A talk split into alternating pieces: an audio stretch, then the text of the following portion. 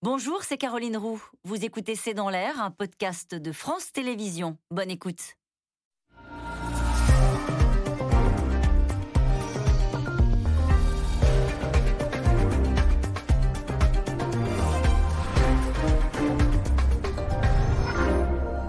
Bonsoir à toutes et à tous. Plus de 6000 hectares ont brûlé en trois jours. Le feu n'est toujours pas maîtrisé dans le Var et on compte désormais deux morts, 26 blessés et une personne disparue. Cet été, la Grèce, l'Espagne, la Turquie, l'Algérie ont été durement frappés par des incendies hors normes dont l'intensité et la récurrence interrogent. Mais c'est la planète tout entière qui brûle. La Californie est confrontée depuis plus d'un mois à un gigantesque incendie qui ne faiblit pas le tout sur fond de, sécheresse millénaire, des incendies qui n'épargnent pas non plus le Grand Nord. Plus de 16 millions d'hectares ont brûlé cet été en Sibérie. Pourquoi de tels incendies Peut-on s'en protéger? Quelle réponse politique? C'est le sujet de cette émission de ce C'est dans l'air, intitulée ce soir Feu et maintenant la France. Pour répondre à vos questions, nous avons le plaisir d'accueillir Éric Brocardi. Vous êtes porte-parole de la Fédération nationale des sapeurs-pompiers de France. Céline Montéard. Vous êtes ingénieure, membre de la Fresque du Climat. C'est une association qui vise à sensibiliser euh, les acteurs de la société face au changement climatique et à passer à l'action. Jean Jouzel, vous êtes climatologue, auteur euh, du Climat Parlons Vrai, c'est aux éditions Les Pérégrines, et on sait que vous avez été vice-président du groupe scientifique du GIEC et membre de l'Académie des sciences. Et enfin, Pascal Perrineau, politologue, professeur des universités à Sciences Po Paris, auteur de Populisme. C'est dans la collection Que sais-je Merci à tous les quatre de participer à cette émission en direct. Éric Brocardi, on commence avec vous. 1200 policiers, euh, pompiers à la tâche, un feu qui dure depuis plus de trois jours et à l'instant le préfet qui dit, qui parle de départ de feu extrêmement puissant. On n'arrive pas à contenir ce feu depuis trois jours? On n'arrive pas à le contenir. Euh, la force du vent fait qu'aujourd'hui, on est vraiment très euh, en retard par rapport à la, mission telle qu'elle avait été donnée initialement, c'est-à-dire avec les actions préventives euh, qui ont été pourtant mobilisées sur le terrain dès le lundi soir à 17h. Le feu est passé tellement vite face aux sapeurs-pompiers qu'il n'a pas pu être on va dire, stoppé au bon moment, parce que la tactique française aujourd'hui, c'est une attaque massive sur feu naissant. Cette attaque-là, elle a eu lieu, mais elle n'était pas assez forte par rapport à la puissance des flammes. Et aujourd'hui, et c'est pour ça que depuis quelques jours, on parle de feu instable. On parle d'une situation un petit peu euh, toujours déstabilisante au niveau des sapeurs-pompiers d'un point de vue opérationnel, parce qu'on sentait quelque part que le feu pouvait repartir à tout moment. Et c'est ce qui est en train de se produire actuellement, où on voit d'énormes panaches de, fumée sortir, telle une véritable euh, cheminée, clairement sur des zones euh, qui étaient jusqu'à présent, on va dire, protégées des flammes, mais qui finalement sont reparties avec les, ce qu'on appelle tout simplement des projections d'incendie dues à des sautes de feu et qui ont réactivé certaines zones, certains flancs, certains côtés, et qui aujourd'hui permettent aujourd'hui un redéploiement du dispositif vers ces zones qui sont aujourd'hui euh, en pro-flamme. C'est vraiment très complexe. La situation opérationnelle est vraiment très compliquée. Et on parle que du Var, mais néanmoins là, un départ de feu Il y en a dans, dans, les 4, dans l'Hérault actuellement. Hier soir encore dans l'autre qui a été rapidement contré. Un mot sur les techniques. Elles ont évolué, elles se sont améliorées euh, parce qu'on voit toujours, alors on voit des pompiers avec des incendies, on voit également des canadaires, euh, on voit des largages d'eau par hélicoptère. Qu'est-ce qui est le plus efficace et pourquoi utiliser il a un Canadair et ici une lance à incendie Alors, euh, il est bien évident que les deux moyens sont très complémentaires, le moyen terrestre et les moyens aériens. Sur un dispositif comme celui-ci, vous avez forcément des accès plus ou moins faciles euh, pour les moyens terrestres. Et d'ailleurs, quand vous regardez la situation tactique, ce que nous on appelle la CITAC, c'est une carte qui représente l'ensemble du dispositif et vous allez voir très nettement que le long des routes, le feu est accompagné par les sapeurs-pompiers grâce à leur technique de jalonnement, c'est-à-dire du prépositionnement d'engins avec leur tuyau incendie pour permettre petit à petit d'essayer de retrécir le flanc, histoire de rabattre un petit peu la tête de feu. Et de l'autre côté, un flanc qui est inaccessible par les moyens eh terrestres va être consacré uniquement pour les moyens aériens. Donc ça permet déjà deux choses. Déjà d'attaquer de manière autonome ce flanc droit et de donner une seule mission aux moyens aériens qui ont besoin de faire plusieurs rotations. On est plus de 400 largages à l'heure où je vous parle euh, sur un seul et même côté. C'est quoi C'est de l'eau qu'on va prendre dans la mer Exactement. C'est des lots qu'on va prendre le plus près possible, soit à la mer, soit euh, directement dans des lacs ou autres, euh, qui permettent au niveau des canadaires, avec ces moyens-là, de pouvoir faire multiples rotations. Et vous avez d'autres moyens aériens comme le Dash par exemple, qui a la nécessité euh, soit d'utiliser, qui peut utiliser soit du retardant, soit de l'eau directement. Alors le retardant, c'est parce que on vient de voir une photo avec un Canadair qui larguait un produit rouge. rouge exactement. Donc c'est un, un, produit qui permet de retarder l'avancée des flammes au moment où il est posé. C'est plus une attaque, on va dire, d'anticipation qui va permettre à un moment donné, lorsque les flammes vont arriver sur cette pose de retardant, euh, de ralentir et d'éteindre directement le feu, comme si en fait le feu n'avait plus rien à manger. Donc tout cela aujourd'hui, c'est des techniques euh, qui sont extrêmement, on va dire, euh, rodées au niveau du pourtour méditerranéen par les sapeurs-pompiers. Et aujourd'hui, cette stratégie-là, elle commence à être exportée, je n'ai pas envie de dire à l'extérieur de la France, mais tout simplement vers nos collègues des autres services départementaux d'incendie et de secours, comme la Nièvre par exemple, ou comme les S10 du Nord, parce que tout simplement, ils sont aussi, eux, en difficulté face aux feux de forêt. On y reviendra. Céline Montéard, c'est vrai que la France, c'est le titre de l'émission, et maintenant la France, parce qu'on a vu cet été euh, la Grèce touchée, la Turquie, l'Italie, l'Espagne, l'Algérie. On a l'impression que c'est tout le pourtour méditerranéen qui a été l'objet de, feux euh, hors normes, on peut dire ça? Il y a tout le pourtour méditerranéen, mais ce n'est pas la seule région du monde. La Méditerranée, euh, c'est vrai que c'est une région du monde qui est particulièrement sensible au, phénomène de sécheresse. et le changement climatique peut effectivement accentuer ces, ces sécheresses. et donc, c'est un des phénomènes qui peut favoriser l'apparition de feux quand c'est conjugué avec des fortes chaleurs et des phénomènes de vent donc la Méditerranée bien sûr. Et puis euh, on, sait aussi que euh, la côte ouest euh, des États-Unis et même du Canada il y a quelques mois, l'Australie en 2019-2020. Donc ça nous touche nous, mais ça touche vraiment l'ensemble de la planète. Jean Jouzel, on ne peut s'empêcher, on parlait des canicules et des sécheresses, on ne peut s'empêcher au réchauffement climatique. Est-ce que le rapport du GIEC qui vient d'être publié le dernier, le 9 août, parle des feux de forêt ou les évoque oui, il parle des feux de forêt et de ce qui en favorise le développement, mais euh, bien sûr, ce sont des, paramètres climatiques, euh, les canicules, on voit bien, les sécheresses, euh, l'humidité du sol et bien sûr le vent. C'est le vent qui est aussi facteur de développement et de difficulté à maîtriser ces, grands feux. Peut-être une précision quand même par rapport à, ce qu'on connaît cette année, qui, est très dur en France, mais la France a connu en fait, en France, euh, on doit quand même beaucoup à la prévention. Euh, les surfaces, disons, les surfaces brûlées chaque année ont plutôt tendance à diminuer. C'était 30 000 hectares dans les années 80. On a eu un pic en 2003. Il n'y a pas de surprise, 70 000 hectares. Et cette année, nous serons probablement à 10 000 hectares ou 15 000. Mais disons, ça ne veut pas dire que ce n'est pas grave du tout. Mais il ne faut pas penser qu'en France, euh, les, disons, les, surfaces euh, touchées chaque année augmentent. Euh, ce n'est pas le cas. Et je crois que c'est beaucoup grâce à la prévention. À la prévention qu'on a instaurée en France. Pascal Perrino, il n'empêche Emmanuel Macron s'est hier déplacé au plus près des flammes pour soutenir les pompiers. Pourquoi? Parce que c'est très anxiogène, ces images. Et malheureusement, on se dit que on va devoir s'y habituer. Et donc Emmanuel Macron a senti la nécessité d'aller soutenir les pompiers et, les habitants Bien sûr, je crois, que son déplacement euh, obéit à plusieurs logiques. Euh, d'abord, le président de la République se doit d'être auprès euh, des Français euh, qui souffrent de situations qui peuvent apparaître comme des situations qu'on arrive très difficilement à dominer, des grands incendies, des grandes inondations. C'est la vocation d'un président de la République d'être là auprès des hommes et des femmes qui se battent contre ces, ces incendies. Deuxièmement, quand vous regardez euh, l'enjeu, si on fait de la politique plus politicienne, mais on est bientôt dans, dans la perspective de la présidentielle, quand vous regardez l'évolution des questions euh, qui préoccupent les Français, certes, on les comprend, il y a euh, la question sanitaire, il y a les questions économiques et sociales, mais juste après, au même niveau à peu près que la santé d'ailleurs, vous avez la question du changement climatique. Quand vous regardez cela par rapport au passé, c'est nouveau la question de l'enjeu climatique monte. Euh, Mais elle est que troisième.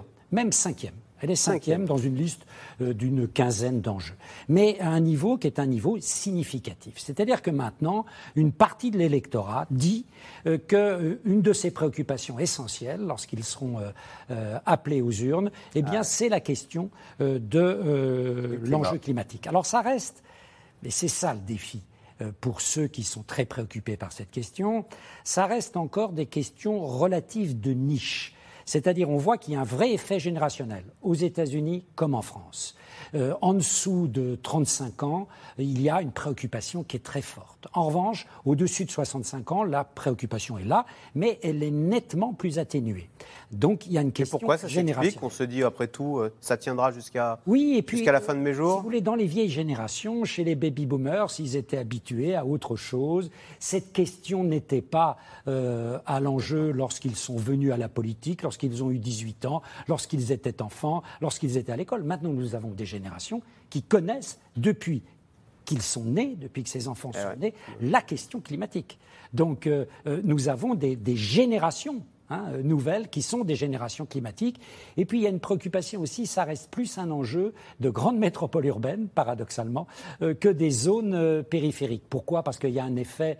Les cadres, les professions intellectuelles, les cols blancs sont plus préoccupés que les catégories pu- populaires ou les petites couches moyennes, tout simplement parce que dans les catégories populaires et les couches moyennes, la question économique, et c'est la même chose là encore aux États-Unis, la question, la préoccupation économique et sociale écrase un peu les autres. C'est la fameuse opposition fin de mois, fin du monde, Voilà, hein, dont on a tant parlé. Éric Brocardi, un mot juste quand même sur cette euh, venue d'Emmanuel Macron. Ça ne gêne pas le travail euh, des pompiers qui, on imagine, sont, sont surmenés et bon, bah, ils doivent quand même s'occuper de la sécurité. euh, un président, quand il se déplace. On pourrait dire la même chose des médias d'ailleurs. hein. Est-ce qu'ils ne vous gênent pas euh, dans, votre dans euh, votre travail? Déjà, concernant la venue des autorités, ça a bien évolué depuis de très nombreuses années. C'est-à-dire qu'effectivement, on pourrait penser qu'à un moment donné, tout s'arrête, le président euh, débarque, là en l'occurrence c'était à Bormes-les-Mimosas en plus, euh, et puis tout s'arrête. C'était pas du tout le cas, et c'est en aucun cas, on va dire, euh, un ordre qui est donné ou une consigne qui est donnée de la part de toute l'équipe présidentielle autour d'Emmanuel Macron. Donc ça veut dire très clairement que quand on,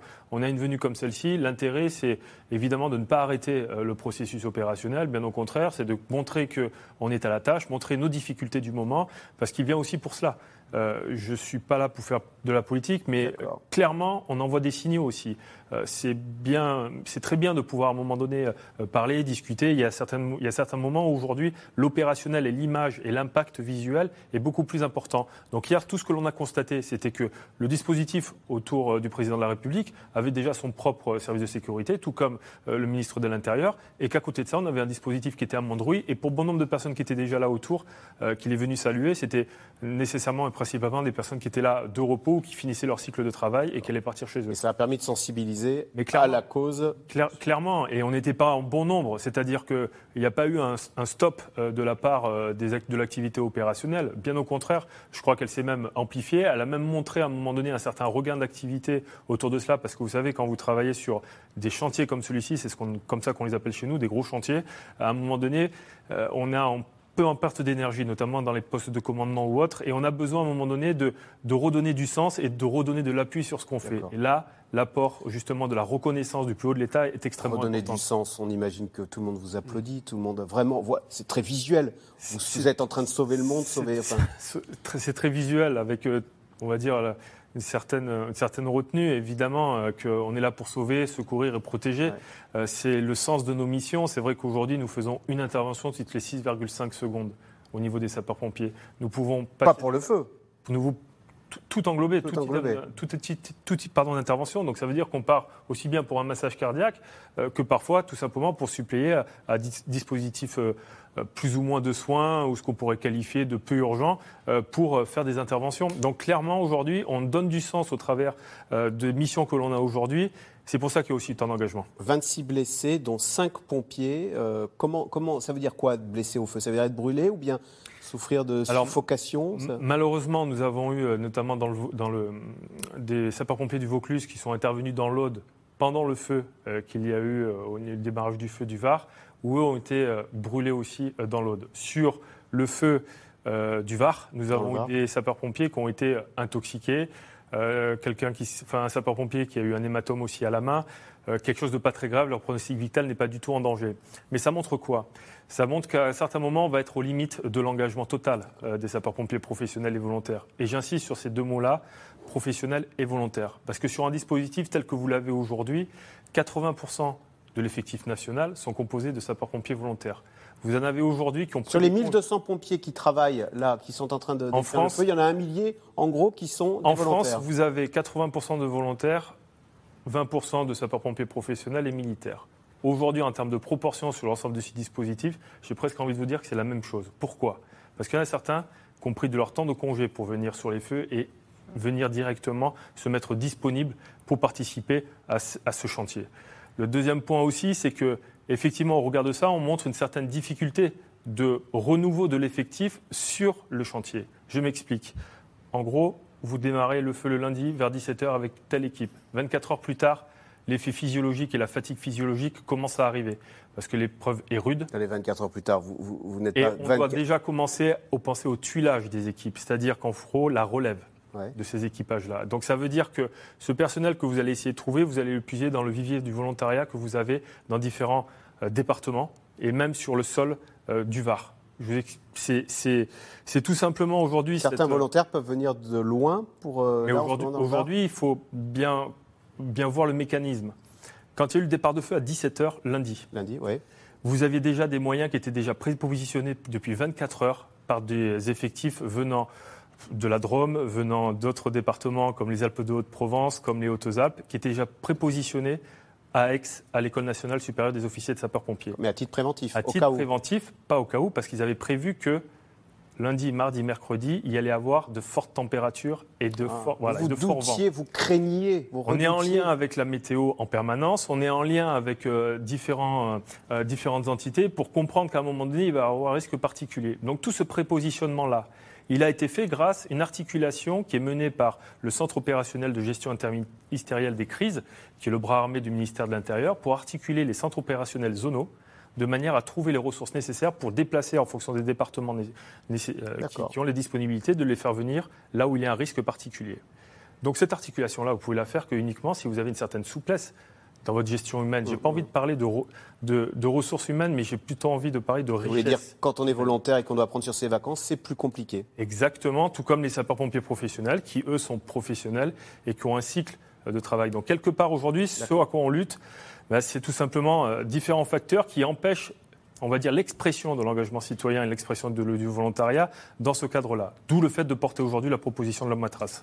Alors, l'incendie qui ravage encore aujourd'hui la région de Saint-Tropez a donc fait deux morts, un disparu. En à peine trois jours, plus de 6000 hectares de forêt sont partis en fumée. Hier soir, Emmanuel Macron s'est rendu sur place pour apporter son soutien aux pompiers. Sujet de Paul-Rémy Barjavel et Nicolas Baudry-Dasson.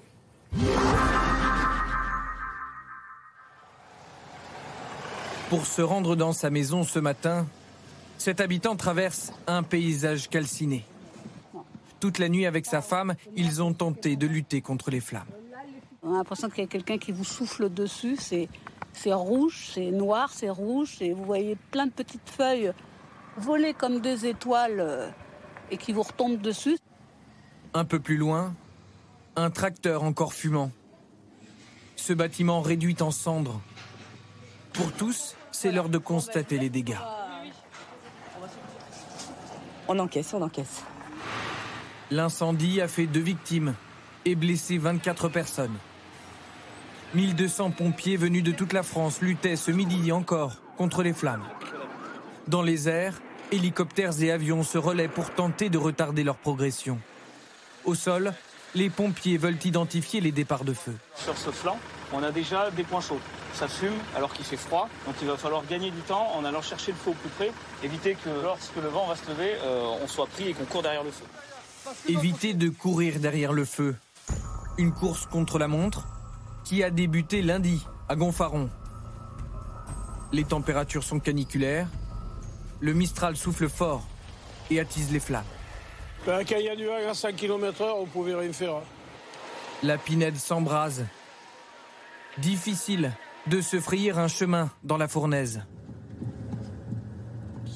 Ces chevaux sont mis à l'abri pendant que des habitants tentent de protéger leurs propriétés. Maintenant, il faut arroser pour, euh, pour éteindre tout ce qui peut euh, éventuellement refaire partir le feu. Je suis tapé chez toi tout à l'heure quand j'ai vu que ça prenait là, il n'y avait personne qui répondait. C'est le désespoir hein, pour nous. Hein. Une première nuit sous haute tension pour les pompiers, car le vent ne faiblit pas et détruit tout. Depuis, le feu ne leur laisse aucun répit. Les pompiers doivent être partout à la fois. Le risque, c'est que le feu, il saute la départementale, en fait, de l'autre côté, là. C'est vraiment le, le risque principal. 5000 hectares de forêt ont déjà brûlé et 7000 personnes évacuées. Des touristes notamment ont dû quitter leur camping en urgence. On va attendre 16 heures, après on va nous dire euh, vous allez passer la nuit là. C'est interminable. Quand ils disent vous passez la nuit là, en fait, c'est pour votre protection, en fait. Certains s'installent comme ils peuvent sur les parkings, comme cette famille. On a réussi pour 11 à récupérer un seul lit de camp. Donc on a un autre papa qui a dormi ici. Et euh, hier après-midi, on a cherché dans les supermarchés des matelas de plage qu'on a installés là pour que mon mari puisse dormir ici et moi dans la voiture avec les enfants. Hier, Emmanuel Macron s'est rendu sur place pour encourager les troupes mobilisées. Plus un seul pays n'est protégé de ces violents incendies, rappelle-t-il. Nous avons été beaucoup plus épargnés que certains de nos voisins. Vous l'avez vu durant la saison euh, estivale, on a euh, des pays comme la Grèce qui ont été très très lourdement frappés. La plupart des pays méditerranéens ont été beaucoup plus que nous. La Turquie a été très frappée aussi, l'Algérie. En ce moment même, le Maroc ou Israël. Les dégâts sur l'environnement sont considérables. La moitié de la réserve naturelle de la plaine des morts a été dévastée par cet incendie, le pire connu par le Var depuis 2003. Éric Brocard dit plus de 6000 hectares qui sont partis en fumée. On sait que le feu euh, est parti d'une aire d'autoroute.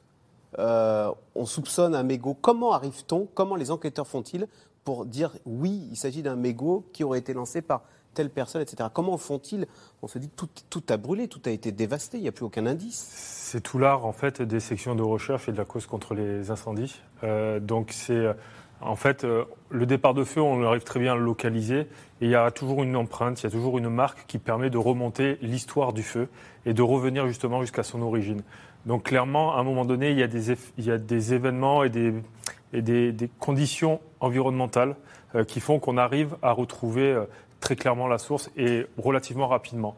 Aujourd'hui, euh, ces équipes-là sont assez rompues à ces exercices d'inve- d'investigation, que ce soit la gendarmerie ou aussi euh, avec le concours euh, des sapeurs-pompiers, pour pouvoir bien remonter l'histoire du feu et retrouver précisément d'où est-ce qu'il a démarré. Voilà. Après, ça fait partie aussi du secret de ne pas pouvoir tout dire pour, pour justement garder le côté, le côté de l'enquête sous, cloche. Pascal Perrino, preuve en tous les cas la sensibilité accrue que nous avons vis-à-vis de cette nature qui se détruit sous nos yeux. Ce sont ces deux Français qui ont lâché un mégot de cigarette en Espagne par la, fenêtre de leur voiture.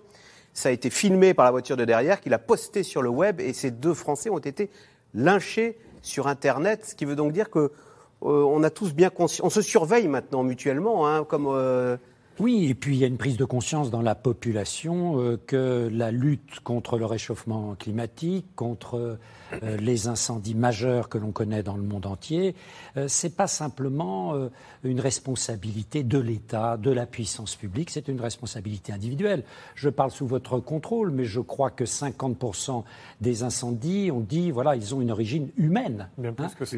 Plus que ça. Plus Vous que ça. voyez. 90%. Vous vous rendez et parfois criminel. Alors ça, vous, alors, Ah, criminel, oui, ça je ne sais Alors, pas. a mais, une- ouais. mais- mais donc, donc c'est l'homme qui est responsable. C'est pas simplement euh, euh, des effets de loupe dans la nature ou euh, euh, que sais-je encore, ou la foudre euh, qui peut en effet provoquer des incendies. Euh, là, on voit bien que c'est l'homme qui est à l'origine. Et donc, si l'homme et la femme ne changent pas leur comportement à la base, en effet, il y aura, il y aura toujours des incendies, surtout dans ce contexte où la sécheresse est de plus en plus impressionnante. Je, je reviens des États-Unis, je lisais la presse aux États-Unis sur ces étonnants feux qui ont saisi la région de Seattle, l'Oregon, le Canada et qui maintenant sont en Californie. Euh, et euh, on s'aperçoit que euh, très souvent, ce sont des zones où maintenant il y a des incendies, alors que ça n'avait jamais existé dans leur histoire, des incendies en octobre et novembre. Les plus grands incendies en Californie, c'est octobre-novembre. Donc vous vous rendez compte hein, cela a bien quelque chose à voir tout de même avec le changement euh, climatique. La faute de l'homme encore plus, euh, porte encore plus à conséquence quand il y a cette sécheresse euh, des sous-bois. Céline Montéard, ça veut dire que ce que l'on voit aujourd'hui sur le pourtour méditerranéen, ces feux dantesques, on va malheureusement, avec si le- le- les températures continuent d'augmenter, on va les voir se propager dans le nord, remonter la carte euh, dans le nord de la France? Alors euh, oui, les températures vont continuer à augmenter. Ça, c'est une évidence au moins sur euh, jusqu'à la moitié de ce siècle. hein. C'est déjà acté ça. Et, donc avec l'augmentation de ces températures, ce qui se passe, c'est effectivement que les climats ont tendance à remonter vers les pôles, si vous voulez. On dit à peu près que pour un degré de réchauffement, on va avoir un climat qui va migrer d'à peu près 100 km. Euh, donc euh, c'est pour ça d'ailleurs que par exemple euh, la sécurité civile française a déjà anticipé de mettre euh, des euh, aérodromes, enfin des postes pour pouvoir gérer les incendies plus au nord sur le territoire. Euh, donc ça, Éric Brocardi, vous vous êtes préparé à avoir des Canadaires euh, dans les Hauts-de-France C'est déjà prévu. Les bases d'Angers ont été réactivées, euh, à Châteauroux aussi, pour pouvoir à un moment donné requalifier ces zones-là comme base aérienne de la sécurité civile et pouvoir permettre à l'ensemble des, aéro- des aéronefs de pouvoir atterrir et décoller pour euh, les conditions climatiques euh, aujourd'hui que l'on connaît. Parce que le barycentre euh, du feu de forêt, aujourd'hui, il a bougé très clairement vers le nord. Au mois d'avril, vous aviez l'Indre qui est brûlé à raison de 300 hectares qui sont partis. L'Indre, Châteauroux. Exactement. Donc aussi étonnant que ça puisse paraître, en 2017, le plus gros feu dans les Vosges.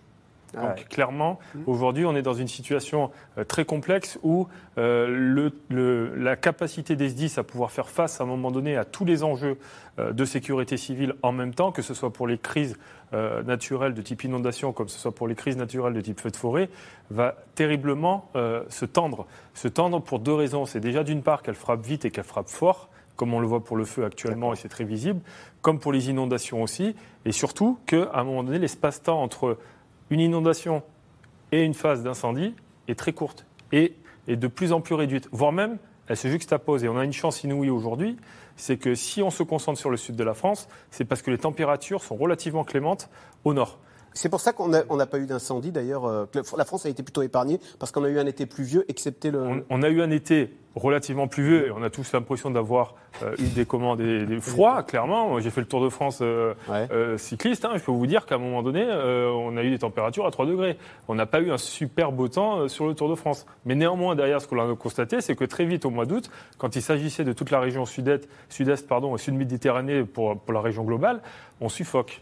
Et cette montée de, en température, elle, s'est- elle- on a vraiment commencé à s'inquiéter quand effectivement euh, la Grèce, euh, la, Turquie, la Turquie a commencé à s'embraser, à s'embraser, pardon, c'est revenu sur l'Algérie et prévisionnellement, on vous l'a dit tout à l'heure, c'est que cette semaine-là allait être euh, terrible pour les sapeurs-pompiers de France. Jean Jouzel, en quoi ces incendies sont-ils différents de ceux des autres années? Il y en a chaque été, non? C'est un Oui, spectateur. bah, il y en a chaque été, effectivement. euh, ils sont différents. Non, je ne peux pas dire qu'ils soient vraiment différents de ceux des autres années. leur récurrence ou leur Effectivement, intensité je- je- disons, on peut regarder, ça dépend des pays. En France, euh, il y, a- y y vraiment plutôt moins de surfaces, euh, disons, victimes de ces incendies, mais c'est grâce à la prévention, à, à ces allées par feu, à beaucoup. Et, cela, donc, euh, mais les incendies, l'origine des incendies elle-même euh, peut être, euh, bon, c'est plutôt quand même 90% d'origine humaine. En France, il n'y a que moins de probablement 10% d'origine naturelle, c'est-à-dire de la foudre, des éclairs, euh, ou bien, euh, bon, euh, disons, le long d'une voie ferrée, euh, peut-être aussi, euh, disons, ça, peut aussi avoir euh, des incendies. Donc il y, a- relativement peu, ce qui n'est pas le cas des États-Unis. Mais ça, ça a toujours été le cas. Donc je, ne- peux pas dire en quoi ils sont différents. Ils sont, différents quand même, euh, et M. Brocardé peut le dire, quand même, les moyens mis, euh, disons, pour maîtriser ces incendies sont quand même plutôt plus importants. Et surtout, euh, ce que vous avez souligné, ce qui a été souligné, c'est-à-dire que les zones euh, qui sont propices aux incendies, on sait établir des cartes, euh, disons Météo France a des indices de, risque par rapport aux incendies, on sait établir des cartes de risque. Et si on vous montre ces cartes, alors pour 2050, le centre et l'ouest de la France, euh, bon voilà, c'est vraiment un risque.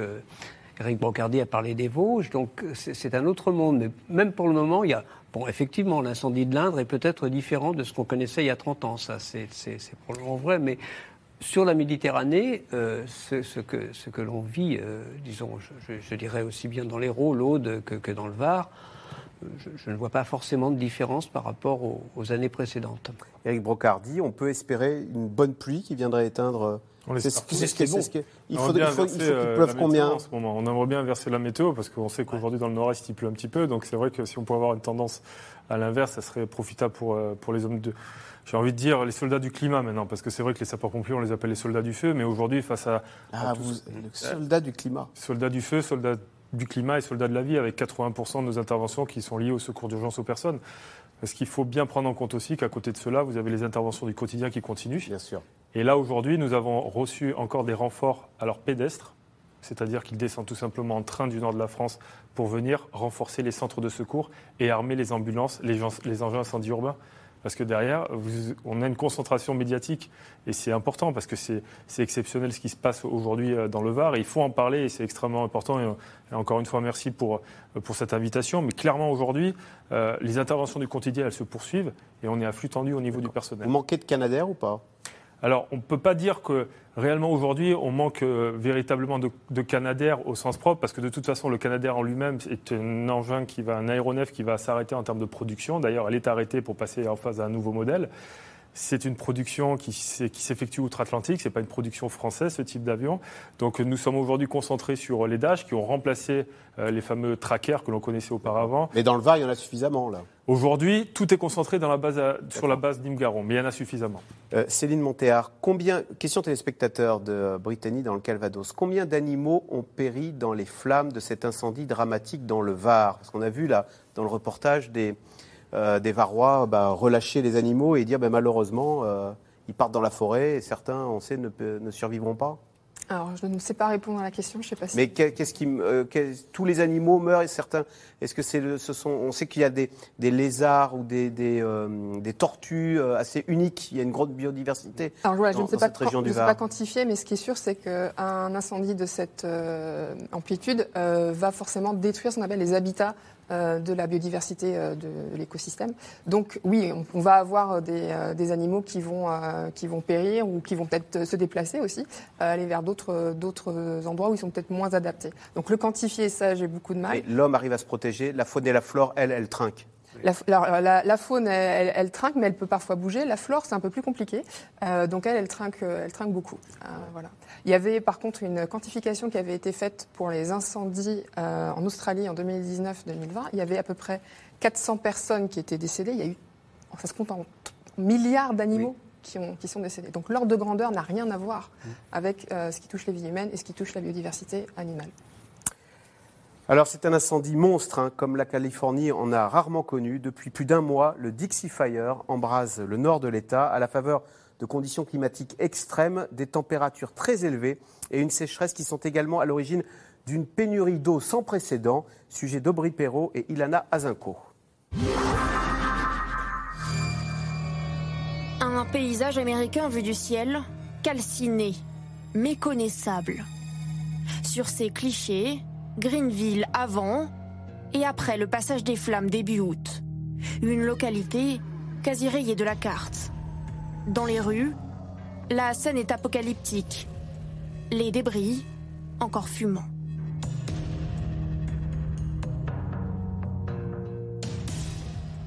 Tout ce que j'avais s'est transformé en cendres ou en métal tordu. Cette ville va devenir un site archéologique qui témoignera de l'étendue du feu. Greenville, symbole des dégâts du Dixie Fire, le deuxième plus grand feu de l'histoire de la Californie. Apparu mi-juillet dans un massif montagneux, l'incendie a déjà ravagé plus de 2500 km, l'équivalent de l'île de la Réunion, et poursuit sa course folle.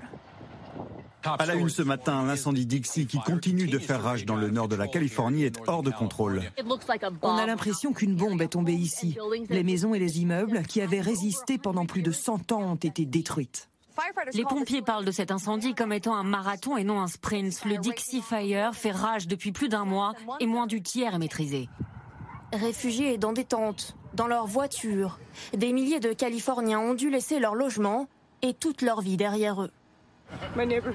Mon quartier a été ravagé, complètement détruit. L'intégralité des personnes que j'aime y ont perdu leur maison. Les pompiers, eux, sont toujours à l'assaut des flammes, jour et nuit. Mais la météo rend le brasier hors de contrôle, avec du vent, des températures qui dépassent les 50 degrés par endroit et des sécheresses extrêmes. En pleine catastrophe, le gouverneur de Californie déplore les effets dévastateurs du changement climatique. Devant ce lac quasi à sec. 26%. Vous pouvez le voir derrière moi, 26% de sa capacité, et alors que nous sommes seulement en juillet. Ce feu de forêt est l'un des plus importants parmi ceux que nous sommes en train de combattre. La sécheresse est réelle, le changement climatique est réel. Si vous ne croyez pas en la science, s'il vous plaît, croyez en ce que vous voyez. Quelques jours avant l'incendie, il avait demandé à ses habitants de réduire leur consommation d'eau face à une situation exceptionnelle. Cette année, la quasi-totalité de l'ouest des États-Unis est en situation de sécheresse. Comme au lac Mead, réservoir géant qui fournit la Californie en eau potable. Alors les autorités ont imposé des restrictions aux agriculteurs. Un désastre pour ces champs d'amandiers où les arbres sont arrachés. Ça me brise le cœur, mais nous n'avons pas assez d'eau, nous ne pouvons pas les garder. Si on les laissait en terre, ils prendraient tellement de retard, ils s'abîmeraient tellement, ça serait irréversible. Pour la première fois, l'agriculteur a décidé de condamner ses plantations par manque d'eau. Les fermes ont mis des centaines d'hectares en jachère, pénurie d'eau dans les champs et à la ville. Dans certains jardins de particuliers, les puits sont vides. Cette entreprise qui livre de l'eau ne peut plus répondre à la demande. Je ne réponds plus au téléphone parce que je reçois tellement d'appels. Beaucoup plus que ce que je ne peux fournir en eau. J'ai des appels de personnes que je n'avais jamais rencontrées, dont je n'avais jamais entendu parler et je ne peux pas les aider. Je n'ai pas assez d'eau. Tension sur l'eau, incendie, mais aussi coupure d'électricité pour des milliers de Californiens. Dans l'un des États les plus riches des États-Unis, c'est tout le quotidien des habitants qui est bouleversé par la sécheresse cette année. Question téléspectateur Eric euh, Brocardi. Comment est-ce possible un feu qui dure depuis plus d'un mois? Et Comment travaillent les pompiers américains? Est-ce que tous les pompiers travaillent de la même façon? Alors, ils ont une technique un peu différente de la nôtre, bien entendu. Nous, en France, on a une culture euh, du feu de forêt, si c'est pour comparer le même type en fait euh, d'incendie, euh, qui est bien différente parce qu'elle s'est ancrée dans le temps et dans les gènes des sapeurs-pompiers, notamment par rapport au sud de la France. Mais c'est vraiment à toute proportion gardée parce qu'on ne peut pas comparer nos pins parasols avec les séquoias qui peuvent régner aux États-Unis. Donc, clairement, les choses sont différentes. Dans les années 80 et 90, la mission Vulcain a permis aux sapeurs-pompiers, à l'ONF, à tous les acteurs qui étaient là pour protéger le bassin euh, méditerranéen sur le plan forestier, ont permis à un moment donné de se pencher sur la question de savoir comment on va pouvoir évoluer au travers de nos forêts pour protéger justement nos massifs. Donc ils se sont penchés sur la question, à savoir aujourd'hui quelle va être la doctrine à employer d'un point de vue des accessibilités au niveau des, forêts, tout simplement, à savoir créer des pistes DFCI, et aussi bien aussi au niveau des équipements. Et sur l'Amérique, un feu qui dure un mois, pour reprendre la question téléspectateur, c'est quelque chose qu'on ne voit pas en Europe? On ne voit pas en Europe pour la quelque part, pour la bonne et simple raison, c'est que les sapeurs-pompiers vont vers le feu et vont attaquer le feu. Quand vous regardez la situation euh, parfois euh, au niveau des États-Unis, vous serez peut-être mieux euh, placé pour en parler, souvent ce sont des engins qui ne sont pas forcément adaptés et ils attendent parfois le feu, voire même ils vont l'attaquer, mais directement seul avec de ce qu'on appelle des smoke jumpers, c'est-à-dire mettre des sapeurs-pompiers au milieu de la fumée des flammes et essayer de rabattre les flammes. Donc ils ont une technique qui est différente parce que les accès sont différents. Donc eux, ça peut durer plus longtemps parce qu'ils attendent le feu. Euh, Céline Montéa, alors le, terrain est propice, il y a une sécheresse millénaire. Ça veut dire quoi? euh, une sécheresse millénaire aux États-Unis. Et, le, problème de l'eau est d'une acuité qu'on n'imagine pas euh, en Europe dans cette région du monde? Alors, la, comment la sécheresse millénaire, donc ça veut dire qu'on a cette occurrence de, sévérité de sécheresse seulement une fois tous les mille ans. En tout cas, c'est ce à quoi on était habitué. Euh, ils ont effectivement bah, des climats qui, euh, qui, sont différents. Hein. Les climats ne sont pas du tout les mêmes, même sous les mêmes latitudes à travers le monde. Et donc, euh, il y a des brigades de l'eau, il paraît, à Las Vegas, qui vous interdisent maintenant d'avoir un gazon quasiment, qui, qui enlèvent l'herbe des ronds-points. Euh, oui, j'ai vécu aussi en Californie, je peux vous attester que, c'est vrai. Euh, y a un peu comme euh, on est mal vu si on, comment dire, si on lance un mégot par la, fenêtre de la voiture, eh ben, aux États-Unis, en Californie, qui est très connue pour ces sujets de, sécheresse, de restriction d'eau. On peut être mal vu si on, lave sa voiture ou si on arrose sa, pelouse à ce moment-là. Mais ça commence à arriver aussi euh, chez nous. On n'a peut-être pas encore ce facteur social, mais ces restrictions, elles ont aussi euh, chez nous parce qu'on a aussi ces situations qu'on appelle de stress hydrique, où la ressource en eau, elle est sous tension euh, et il faut arbitrer les usages entre est-ce qu'on va éteindre le feu, est-ce qu'on va cultiver nos champs, est-ce qu'on va pouvoir avoir l'eau potable pour... Jean Jouzel, l'Ouest américain, il y a eu un dôme de chaleur près de 50 degrés au Canada en juillet.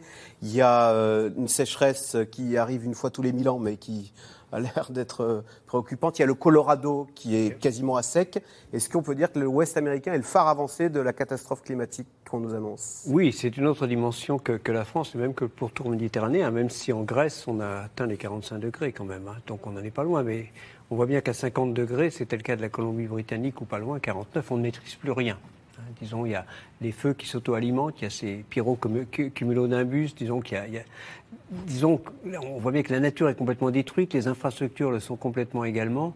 Il y a, vraiment des points qu'on ne doit pas dépasser. Ça, c'est alors. Oui, qu'on ne doit pas dépasser parce que l'Ouest américain risque de devenir invivable. C'est bah, disons que Là, c'est quand même assez invivable, euh, disons, année après année, ces, incendies. Euh, contrairement à, la France. Vous n'investiriez pas dans l'immobilier euh, californien? Ah, Disons que ça a pratiquement doublé les quantités brûlées, contrairement à la France où ça diminue. disons, les quantités qui sont victimes, enfin, qui sont, disons, sujettes à, des feux de forêt ont doublé pratiquement au cours des dernières décennies. Ça pose quand même des questions. Dans des régions, il y a, aussi des victimes.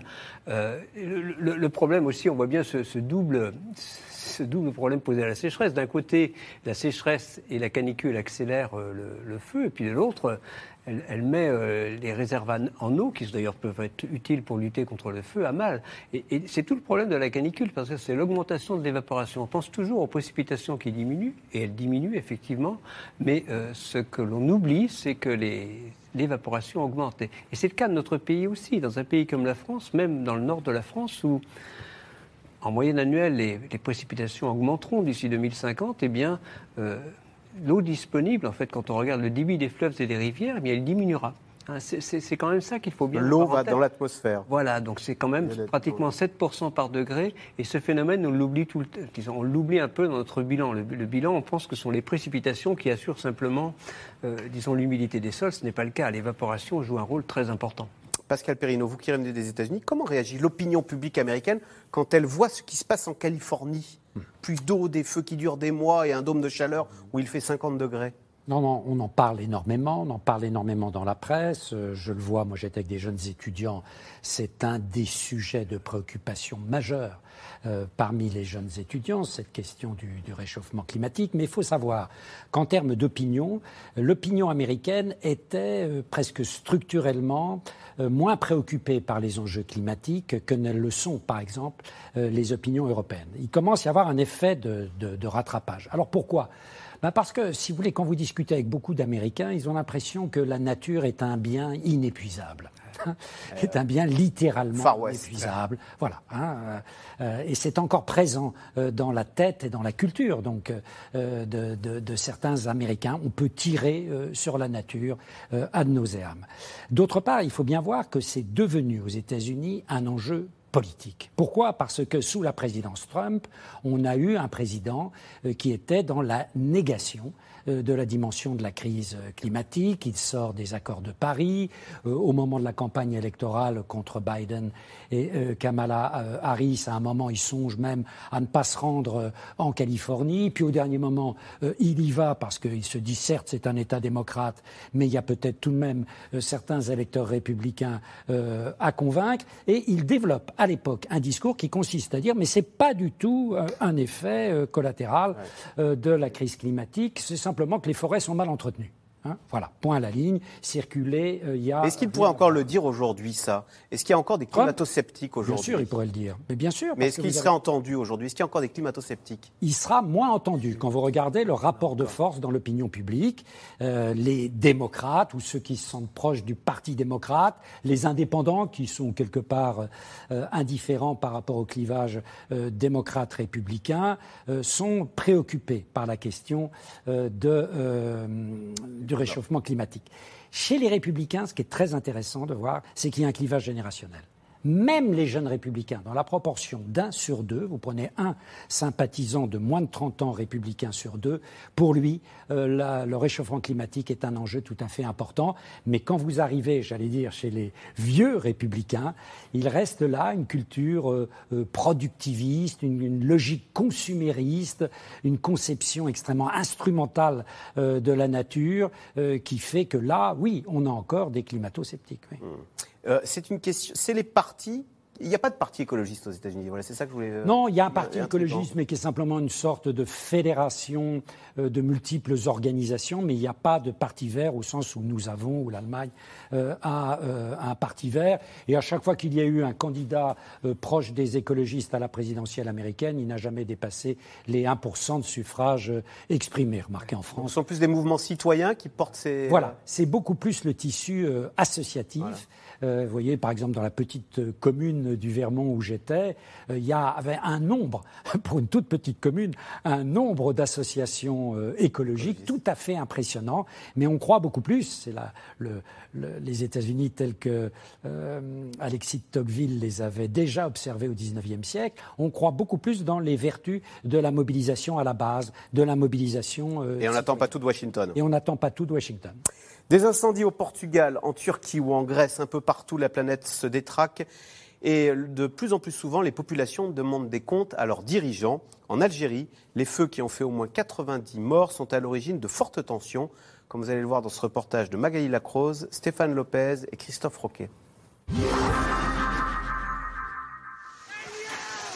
En Kabylie, la semaine dernière, une centaine de départs de feu ravagent les forêts, prenant de court les habitants de plusieurs villages. Le feu ravage tout et le gouvernement est absent. Il n'y a eu qu'un véhicule de la protection civile. Si les gens n'avaient pas aidé, toutes les maisons ici auraient été brûlées. Ça brûle de partout. Tous les villages en Kabylie. Mon frère, le peuple algérien s'est livré à lui-même. On n'a rien reçu de l'État. On n'a rien reçu. La colère de ces villageois qui se sentent abandonnés. Le gouvernement a mis plusieurs jours à réagir. Le bilan est lourd, 90 morts. Le désespoir de certains, soudain, déclenche un autre drame. À l'image, un homme est lynché. Il est soupçonné par la foule d'avoir allumé l'un des incendies près de Tizi Ouzou. Il a 38 ans. La presse rapportera plus tard qu'il était en fait venu aider à éteindre les feux. Il est mort. Quand les incendies déstabilisent les sociétés et les gouvernements. Quelques jours plus tôt, en banlieue d'Athènes, les forêts sont ravagées. De gigantesques incendies ont tout détruit sur leur passage. La taverne du village est entièrement calcinée. Regardez-moi ça, quand il y avait encore des arbres à côté de la taverne, c'était joli ici. On a tout fait pour empêcher les incendies. On nettoyait les espaces verts, on coupait les vieilles branches. Quand le feu a commencé de l'autre côté de la rue, il y a eu des explosions. Les flammes sont arrivées et la taverne a brûlé. À quelques kilomètres de là, sur l'île de B, il est déjà trop tard pour sauver les maisons des flammes. 2000 habitants évacués à la hâte regardent l'incendie dévorer leur village. À la télévision, le Premier ministre n'a que des excuses à leur offrir.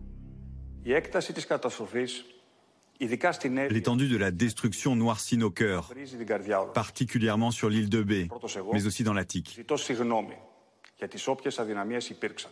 Je vous demande pardon. D'éventuels manquements seront identifiés. Je comprends parfaitement la colère de nos citoyens qui ont vu leur maison brûler.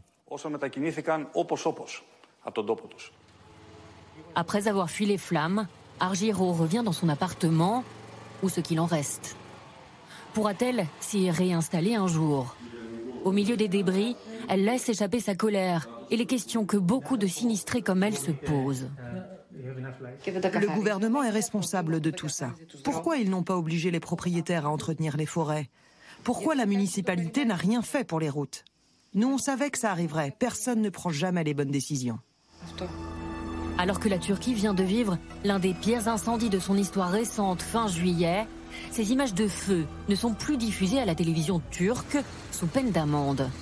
Là aussi, les autorités sont sous pression. Le déplacement du président turc a déclenché la colère des habitants. Erdogan est apparu sur un bus leur jetant des sachets de thé, un geste jugés sans aucune empathie. Après les feux, voilà que les inondations monstres déferlent sur la Turquie, traumatisant les habitants. J'ai vu plusieurs corps se faire emporter devant mes yeux. Je ne peux pas m'enlever ces cris de ma mémoire. C'était horrible. Je ne peux même pas vous dire que je suis heureuse d'être en vie. Sur les réseaux sociaux, un hashtag apparaît Sauver la Turquie. Témoignage de la rancœur de certains Turcs contre les autorités qu'ils jugent impuissantes. Aussitôt fustigé par le président qui dira dans une allocution officielle tout le mal qu'il pense de ceux qui osent appeler le monde à l'aide. Pascal Perrineau, on voit que les dirigeants sont à l'épreuve face à ces feux Erdogan qu'on croyait euh, tout puissant, inébranlable. Il, Bien sûr. Il est très critiqué. Bien sûr, parce que tout ça intervient dans un contexte où on le sait euh, depuis de très nombreuses années, euh, les pouvoirs publics ne, ne font plus l'objet de l'investissement d'une confiance majoritaire de nos concitoyens.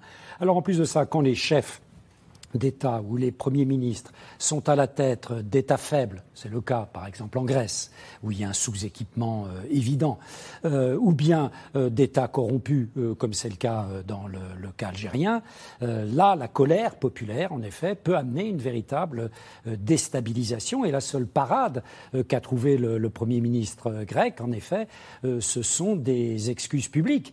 Mais il va falloir aller au-delà des excuses publiques. Pourquoi ce sous-équipement particulier de l'État grec, de la sécurité civile en Grèce Alors vous savez que on parle euh, éventuellement de, solutions relativement euh, inventives. Euh, l'hiver ne tombant pas de la même manière, par exemple en Australie, où il y a une forte émigration grecque, et, en Grèce, on imagine des échanges, par exemple, voilà, des échanges d'avions pour lutter contre, contre les incendies entre l'Australie et la Grèce. Mais il faut faire flèche de tout bois. Pourquoi pas à terme un service européen aussi. La Grèce est un pays de l'Union européenne, un service européen qui pourrait intervenir sur différents sites. Éric Brocardi, on sait que la France a envoyé des Canadaires en Grèce. Ah, de, et de façon inverse, est-ce qu'il y a des pays étrangers qui viennent nous aider en cas de, pour l'instant, nous n'avons pas eu la, nécessité pour l'instant de faire appel à d'autres pays euh, dans ce cadre-là, malgré. Euh, Mais la France a une expertise reconnue alors? Mais la France a une grande expertise reconnue. Elle est partie, euh, comme je disais en début d'émission, en Australie apporter son savoir. Elle est partie aussi en, Grèce pour venir apporter un appui, un appui certain, une expérience certaine en ce qui concerne l'attaque des feux de forêt. Donc aujourd'hui, clairement, on est sur une phase où les sapeurs-pompiers français sont clairement les leaders parfois. et décisifs, bien entendu dans la stratégie, et aussi veulent partager cette compréhension du feu, veulent partager leur expérience euh, des situations tactiques.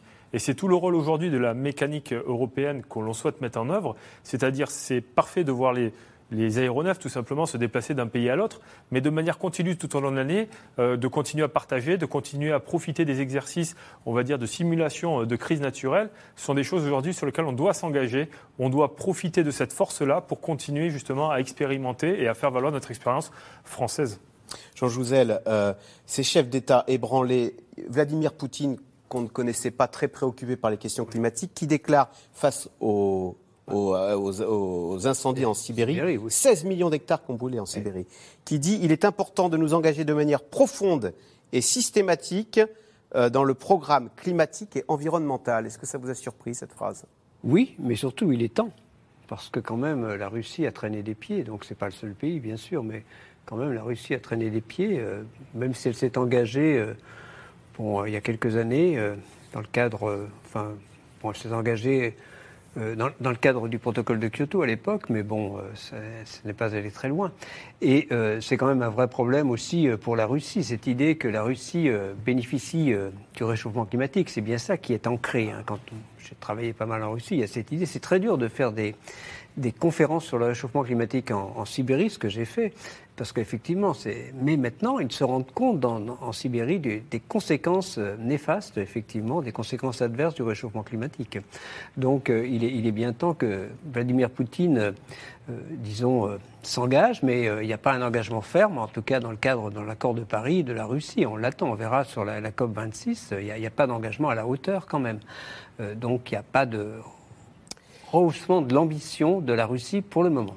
Ouais, euh, Céline Montéard, euh, pour revenir sur votre, la, fresque du climat que vous animez, euh, on, est bien sensibilisé, on voit bien ces dérèglements climatiques, mais le problème c'est de passer à l'action et on voit bien même que nos chefs d'État bah, disent bon bah tiens on va encore une fois là on va renoncer au contrôle technique sur les deux roues parce que bah on a peur de la colère des motards. On voit bien qu'on bute sur l'action. Et c'est pour ça que la première chose pour se mobiliser, c'est d'abord de bien comprendre et surtout d'identifier en fait les leviers d'action qu'on a. Donc c'est ce qu'on tâche de faire avec euh, les ateliers de la fresque du climat, c'est de donner cette vision d'ensemble à tout un chacun, euh, qu'on soit citoyen, euh, entreprise. Alors qu'est-ce qu'on peut faire par exemple là, pour les, contre les feux de forêt individuellement ce soir en rentrant chez moi? Euh, c'est là la complexité de la chose. Alors, en fait, il y a deux niveaux d'action. Parce qu'il y a euh, ce qu'on appelle euh, l'adaptation. il va falloir gérer ces événements extrêmes qui arrivent. Et il va y avoir l'atténuation, c'est-à-dire réduire ces, fameuses, ces fameux gaz à effet de serre, quand on ne parle pas effectivement des, actions, des comportements qui peuvent générer ces feux, le plus vite possible pour éviter qu'ils deviennent hors de contrôle.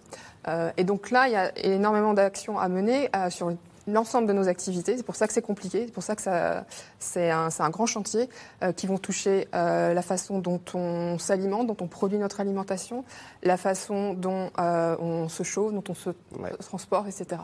Donc il y a beaucoup, beaucoup de leviers qui vont être essentiellement tournés sur se passer le plus possible de ces fameuses énergies fossiles, euh, de limiter la déforestation qui, elle, est aussi, euh, est aussi euh, faite volontairement, notamment pour, pour l'alimentation. Donc il y, y, a beaucoup de choses qu'on peut faire et, et il attache tout à chacun de se renseigner. Jean Jouzel, je sais que malgré tout, malgré les engagements des États, vous restez sceptique, vous dites on n'en prend pas le chemin. Qu'est-ce qui pourrait faire le déclic là? Judiciarisation. On voit que maintenant certains États sont traînés devant les tribunaux. La jeunesse aussi Oui, la, judiciarisation effectivement monte en puissance. Euh, elle monte, en, elle, monte en puissance. Euh, on a connu évidemment, bon, L'affaire, euh, disons l'affaire du siècle, on a été un exemple en France, mais pour le moment, ça ne mène pas très loin. Et ça a d'ailleurs été tout l'objet du débat de, de l'article 1 de la Constitution. Donc, est-ce qu'on peut s'engager Est-ce que, disons, euh, garantir euh, la protection de l'environnement et de la diversité biologique et lutter contre le réchauffement climatique et agir contre le réchauffement climatique? C'est ce qui était proposé par l'Assemblée nationale. Évidemment, le Sénat a, disons, a simplement mis agir et il n'y aura pas de référendum sur cet article 1. On, voit bien que les politiques hésitent à s'engager vraiment, à se mettre à dire je vais agir et euh, disons, prenez-moi à témoin. Donc voilà, on recule, et ça a été le cas de la Convention citoyenne sur le climat également. Pascal Perrino, on dit souvent que les, partis politiques sont à court de programmes, à court de, vivre ensemble ou de perspectives.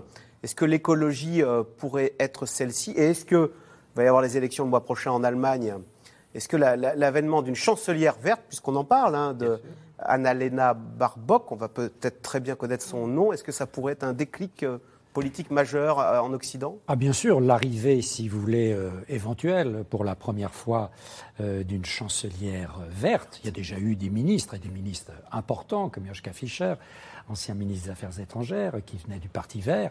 mais ça serait véritablement en Europe, surtout dans un des pays fondateurs de l'Union européenne, en effet, un signal envoyé à toutes les autres démocraties européennes. Quant à la France, Écoutez, quand on regarde la préparation euh, de la prochaine euh, échéance présidentielle, on a à la fois cette montée relative en puissance de l'enjeu climatique qui jusqu'alors était un enjeu complètement périphérique. Ça n'est plus un enjeu périphérique. Ça pourrait être l'invité surprise? Dans la tête des Français. Ça peut être l'invité surprise, mais à condition qu'il y ait un exutoire, un débouché euh, politique à cette affaire. et on voit bien que le Parti vert a du mal euh, a du mal d'abord avec l'élection présidentielle, l'institution présidentielle. L'élection présidentielle a toujours été, euh, pour les Verts, les écologistes, un scrutin extrêmement difficile. Ils n'ont jamais dépassé, euh, c'était en 2002, la barre au fond d'à peu près 5% des suffrages exprimés. Mais aussi, on voit que peu à peu, la question écologique est prise en charge de manière plus sérieuse qu'avant par des acteurs politiques qui jusqu'alors considéraient euh, que c'était, voilà, ça pouvait arriver dans l'ordre des priorités, mais euh, pas tout en haut de la hiérarchie des priorités. Euh, là, on voit que des forces politiques qui ne nous avaient pas habitués à cela développent maintenant euh, une réflexion écologique. Donc il faut espérer qu'il euh, y aura la rencontre d'un mouvement d'en bas et d'un mouvement d'en haut. D'un mouvement d'en bas qui est celui des électeurs, de l'opinion publique, des jeunes. Mais le gros problème, c'est que les jeunes participent peu aux élections, mais s'ils se mettaient à participer beaucoup, ils pourraient porter au premier plan leurs leur préoccupations écologiques. Et puis le mouvement d'en haut, c'est-à-dire que les acteurs euh, politiques, mais on le voit, euh, ça évolue et ça évolue plutôt dans le bon sens, euh, prennent cet enjeu climatique tout à fait au sérieux et développent une offre politique sur le sujet crédible. Allez, tout de suite on revient à vos questions.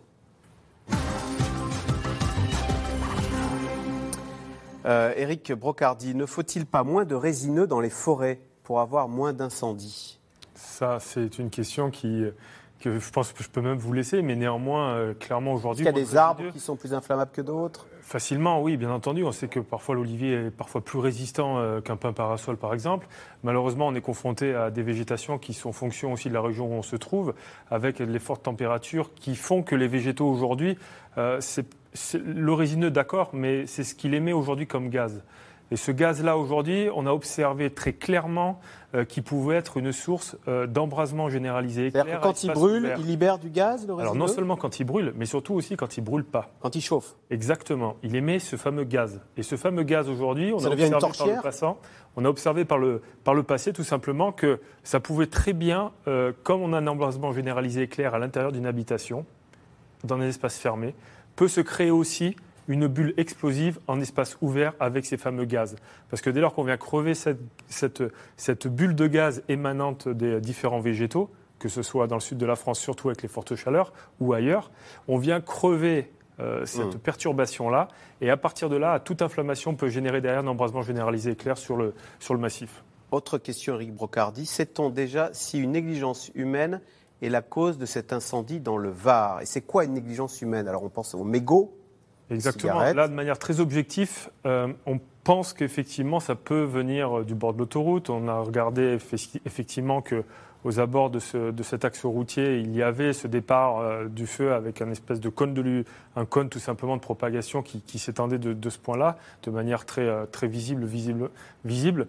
Euh, néanmoins, aujourd'hui, ce que l'on peut dire, c'est qu'aujourd'hui, plus de 75% des incendies, et largement, on a dépassé même les 80 aujourd'hui, sont dus à négligence humaine ou à la main de l'homme que ça soit dû à un acte d'incivilité ou un acte de Alors c'est quoi Dites-les, parce que peut-être qu'on les fait sans le savoir. L'incivilité, c'est tout simplement de jeter euh, sa cigarette à travers euh, la fenêtre lorsqu'on roule. La négligence, c'est de ne pas faire attention à un moment donné que lorsque je fais du bricolage avec un appareil thermique, comme ça, s'est passé euh, il y a quelques années cela dans les Alpes-Maritimes, on peut déclencher un incendie parce qu'on émet des étincelles tout simplement avec sa disqueuse ou autre alors qu'on ne pensait pas faire de mal à la nature, et ben d'un seul coup, tout va s'embraser derrière. C'est ce, qui a causé, c'est ce qui a causé derrière euh, des milliers d'hectares et des maisons qui ont été menacées et pour certaines léchées par les flammes. Et les barbecues? Barbecue, bien entendu, ça veut dire qu'aujourd'hui, on est sur un acte de négligence où on ne s'aperçoit pas euh, qu'à un moment donné, faire un barbecue en, plein milieu euh, de la nature ou à proximité même de chez soi, alors qu'aujourd'hui, ça doit être collé à son habitation avec un point d'eau à côté, clairement, ça peut envisager des, des, des, un éclosion d'incendie assez fort. Après de tels incendies, combien de temps met la végétation à repousser et à la faune à revenir? Daniel en Gironde.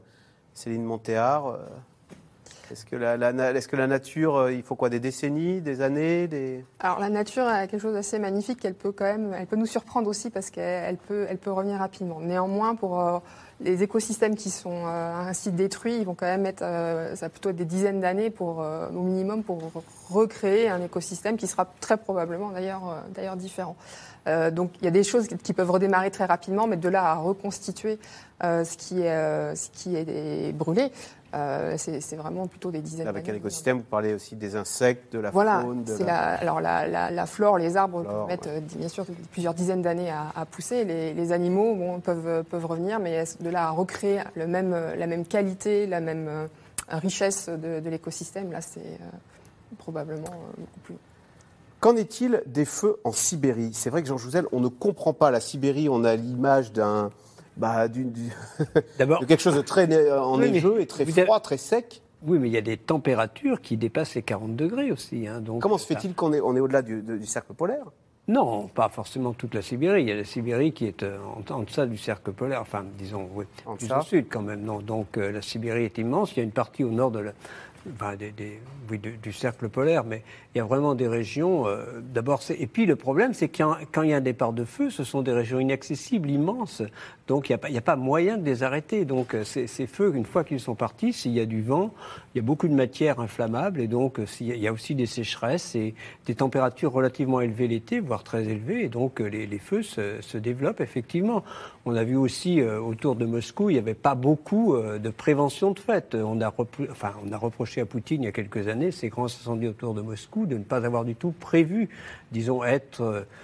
Disons, il n'y a, pas vraiment une culture de lutte contre le feu comme il peut y avoir en France, je crois. Ce qui veut dire que la Sibérie est en train de fondre, donc le permafrost fond, et alors on dit que des, des bactéries qui étaient, y étaient Oui, enterrées ça- depuis ça, disons, des quand il y a- millénaires. Oui, disons, si c'est des régions où il y a du permafrost, ça peut. Donc là, il faut quand même être dans le Grand Nord. C'est effectivement, ça- ça accélère la fonte du permafrost localement. Oui, c'est, disons, ces, bactéries qui sortent. Effectivement, on a parlé de l'anthrax. euh, c'est peut-être aussi, euh, disons, peut-être ne faut-il pas mettre trop l'accent sur ces bactéries qui sortent comme risque. Il y a, a d'autres risques. C'est le risque du réchauffement climatique en premier lieu, plutôt que des bactéries, mais ce risque existe peut-être. Quel est l'intérêt d'inscrire la protection de l'environnement dans la Constitution, Pascal Perrineau? Écoutez, à partir du moment où c'est inscrit dans la, Constitution, ça appartient à ce que les juristes appellent le bloc de constitutionnalité. Et à partir de ce moment-là, euh, devant la, justice, euh, et en particulier la justice constitutionnelle, des euh, opérations peuvent être, des actions peuvent être intentées vis-à-vis de la puissance publique pour telle ou telle négligence. d'entreprise, on imagine. Y a-t-il en France euh, des arrosages préventifs pour préserver certaines zones à risque Éric Brocardi. Alors c'est vrai qu'aujourd'hui, dans, euh, le plan de prévention tel que l'on peut le prévoir euh, dans les communes par exemple, on insiste aujourd'hui particulièrement sur la mise en place de points d'eau à proximité des habitations que l'on souhaite maintenant construire. C'est-à-dire qu'on impose euh, une, comment, une, une protection incendie avec euh, la création d'un point d'eau dès lors qu'on se retrouve euh, dans une zone très particulière qui est vraiment localisée et qui est demandée aujourd'hui par les mairies euh, d'implanter un point d'eau. Pourquoi? Parce qu'aujourd'hui, ça fait partie d'une prise de conscience, euh, clairement, de sa propre protection euh, face à un feu et du bénéfice que peut apporter ce point d'eau pour tout un quartier. Qu'est-ce qui fait qu'une maison est vulnérable alors que la maison d'à côté, elle, ne le sera pas? Qualité- Parfois, les propriétaires ne qualité se rendent pas d'entretien. compte. Sa qualité d'entretien, déjà, ça c'est une certitude. Quand on voit une maison euh, qui est extrêmement bien entretenue aux abords, c'est-à-dire qu'avec un, un niveau de débroussaillage qui correspond environ à 50 mètres devant la maison, euh, clairement, ça protège la maison. On l'a vu encore au niveau de l'incendie, euh, euh, ce départ d'incendie, le feu a contourné euh, une piste de circuit automobile. Mais il a contourné pourquoi? Parce que aux abords de la piste automobile, tout est rasé. Il n'y a que peut-être 2 ou 3 cm d'herbe et le feu s'est stoppé d'un coup. Donc ça veut dire que la meilleure protection aujourd'hui, c'est le débroussaillement autour de chez soi euh, qui va permettre de stopper à un moment donné l'incendie. Et évidemment, surtout dans le sud de la France, c'est de nettoyer euh, ces toitures. Parce que quand on a affaire à des pins parasols avec euh, beaucoup d'envols d'aiguilles de pin, elles viennent se poser entre les toitures et ce qu'on appelle nous les bélugues viennent à un moment donné se poser, ces petites flamèches incandescentes viennent se poser sur les toitures et peuvent provoquer des incendies. Les moyens de lutte et de prévention des incendies sont-ils suffisants en France Éric Brocardi, si j'ai bien compris, on a du matériel, mais on risque de manquer de pompiers, notamment de pompiers volontaires. Aujourd'hui, c'est euh, euh, c'est assez paradoxal. On a la culture, euh, comme on le disait depuis le départ, du feu de forêt dans le sud de la France. Aujourd'hui, on demande à ce que la capacité des SDIS euh, puisse continuer à évoluer dans ce sens-là, mais pas uniquement au niveau du pourtour méditerranéen, effectivement sur les autres départements qui jusqu'à présent n'étaient pas touchés par l'incendie de forêt. Donc ça veut dire une capacité à pouvoir s'équiper avec des camions supplémentaires. Donc qui dit camions supplémentaires à l'intérieur des casières, dit places supplémentaires, dit euh, des demandes de travaux à l'intérieur des casernes, Ouais. ça va jusque-là. Donc clairement aujourd'hui, les capacités aussi bien humaines euh, que, euh, que engins doivent être euh, maintenues à un niveau, voire augmentées. Oui, Pascal Perrineau Et oui, et puis vous savez, euh, les pompiers volontaires, 80% donc. pourcent des, des effectifs, ils sont touchés par une crise de l'engagement comme dans tous les autres secteurs. Il y a quelques années, euh, avec Luc Ferry, euh, j'ai participé à une mission sur ce sujet. Euh, des pompiers volontaires et il y a une crise de l'engagement. Donc il faut réfléchir aussi à, à On une est offre. indemnisé ou pas Non, on Vous êtes ça indemnisé, mais clairement, au taux horaire, c'est- juste l'engagement symbolique. Est-ce qu'il a, très, il a parfaitement raison, c'est-à-dire qu'aujourd'hui, l'engagement euh, volontaire, il doit être valorisé. L'engagement citoyen ne doit, doit être défendu face à des directives européennes qui nous empêchent l'épanouissement de cet engagement. Eh bien voilà, c'est sur cette recommandation que se termine cette émission. Merci beaucoup euh, d'y avoir participé. Rediffusion ce soir, 22h40. On se retrouve demain pour une nouvelle émission. Bonne soirée et à demain. C'était C'est dans l'air, un podcast de France Télévisions. Alors s'il vous a plu, n'hésitez pas à vous abonner. Vous pouvez également retrouver les replays de C'est dans l'air en vidéo sur France.tv.